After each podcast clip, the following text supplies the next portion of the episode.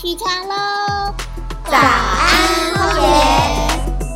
一份早餐配一个故事。我们一起为地球发声，让更美的风景成为可能。大海也来自水滴，有我有你，You are the one。灿烂着我们唱喂喂哦。起床喽！早安，荒野，一份早餐配一个故事。大家好，欢迎收听《早安荒野》，我是今天的主持人乌头翁。这集节目采取预录的方式进行。在二零二一年的九月份，荒野邀请了大学生完成了三天两夜的北横山林行脚。在活动过后，我访谈了荒野理事长刘月梅和参与的大专学生，听听看他们在北横山林行脚的过程看到了什么。节目一开始就让我们透过荒野理事长刘月梅的分享，了解一下举办大学生山林行脚的主要目的。这一次其实是我们第三年的那个山林行脚。那我们前几年呢，我们把它整理那个相关资料的时候，发现有一个族群啊，我们可能完全都没有触及到。我们也希望这一群族群能够呃更认识台湾的山林，或是他们的休息或其他有更多元的方式这样。所以我们今年就在讨论的时候特别加了一个这个呃，我们叫。大学生的这一个山林行脚，实际上在加这一个东西的时候，我们希望透过活动、透过教育，或是透过一个探索的课程，让呃这群大学生可以用自己的双眼去观察我们大自然里面属于土地的故事，或土地的伤，或土地的美，然后把他自己的看见呢。用影像、用图片或其他所有创意的方式来展现出来，让大家一起来分享。北横公路有好山好水，从慈湖、脚板山到拉拉山，还有名池森林游乐区，每年都吸引了数以万计的游客上山。夏天可以品尝盛产的水蜜桃，秋冬可以欣赏红叶，而春天则是可以看到盛开的樱花。但是大专学生饱览北横风光的时候，却被路边和水沟里的垃圾震撼了。还有一个雨衣耶！还不放弃？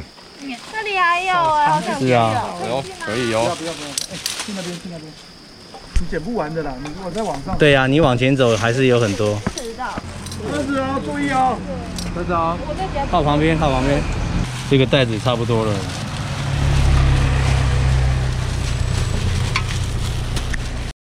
看到吗我已经跟环保署外开几次会，为了解决你们喝水的问题，看到吗？底下是石门水库的水，就是北台湾几乎都是用这个水。山林行脚过程的当中，月美理事长边走边介绍，而事后大专学生也说出了他们对看到大量垃圾的震撼。呃，有点生气，呃，不是有点生气，很生气，很无奈，那很觉得莫名其妙。你真的去看的时候，就会发现，其实它累积了很多，而且是很难去清除。有些地方很危险，你根本就没办法把它清除，它就会污染你的水源，污染你的环境，然后就是这都是这一点一点累积下来。北河的垃圾可能是游客不小心遗落的。也有可能是道路施工的人员没有带走，或者也有住户没有收好的，被风雨打进了山林和沟渠。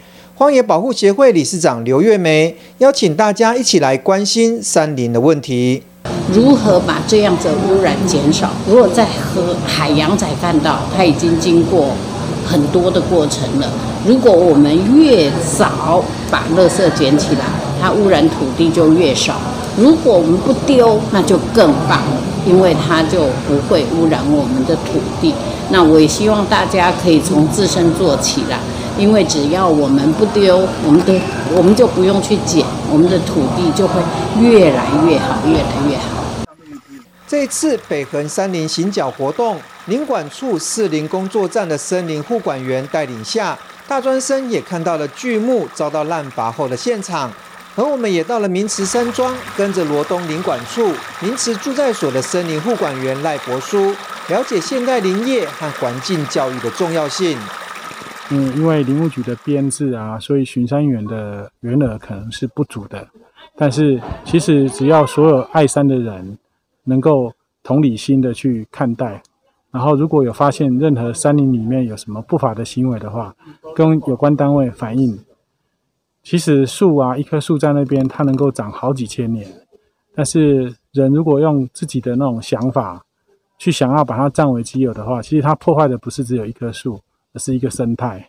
人啊，跟树来比来讲，有一点点需要跟想要搞不清楚的感觉。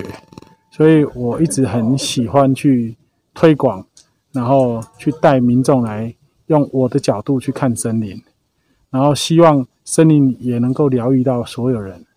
北横公路的垃圾或许在大雨过后会冲刷到中游和下游的溪流，最后再飘到河口，然后流到大海。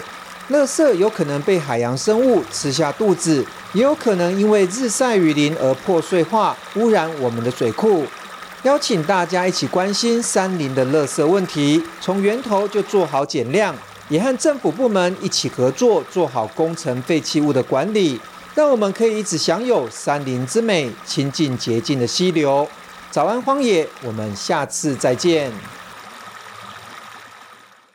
拼命守护着画面，采取行动，避免永远失去机会。